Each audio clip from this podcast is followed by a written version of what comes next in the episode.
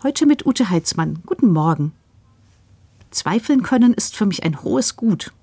Ja, ich weiß, manche finden, zu einem gläubigen Menschen passt das nicht so gut, aber trotzdem, Zweifeln ist für mich wichtig.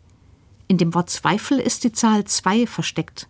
Wer zweifelt, hat also die Wahl zwischen mindestens zwei Möglichkeiten. Und wenn es nicht nur eine Möglichkeit gibt, dann macht es ja Sinn, darüber nachzudenken. Was ist jetzt richtig? Wenn Eltern sich zum Beispiel fragen, in welche Schule sie ihr Kind schicken wollen, was ist das Beste für das Kind? Und welche Entscheidungen treffe ich, wenn es um meine Arbeit geht? Oder bei politischen Fragen, wie kann es gut und verantwortungsbewusst weitergehen?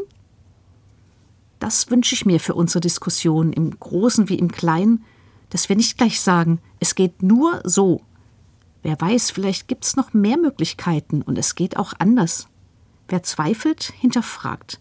Er hinterfragt auch das, was anderen womöglich ganz einfach und klar vorkommt. Wenn mir selbst etwas klar scheint, dann kann es mich schon nerven, wenn dann jemand um die Ecke kommt mit Ja, aber.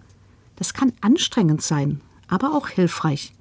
Denn zusammen schauen wir dann einen zweiten Standpunkt an, eine andere Sichtweise. Verträgt sich der Zweifel mit dem Glauben? Ich denke, ja. Die Bibel ist voll mit Geschichten und Gebeten von Menschen, für die nicht gleich alles klar und einfach ist.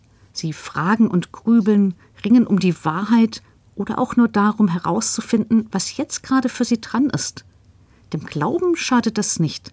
Es tut ihm eher gut und wird ihm manchmal auf die Sprünge helfen. Es gibt viele Situationen, in denen gibt es keine hundertprozentige Sicherheit. Das ist beim Glauben so und auch sonst im Leben. Da hilft dann auch der geübten Zweiflerin nur noch, mit den anderen und ihren Sichtweisen im Gespräch zu bleiben und Vertrauen zu riskieren. Das Vertrauen, dass da noch mehr ist als mein Zweifel.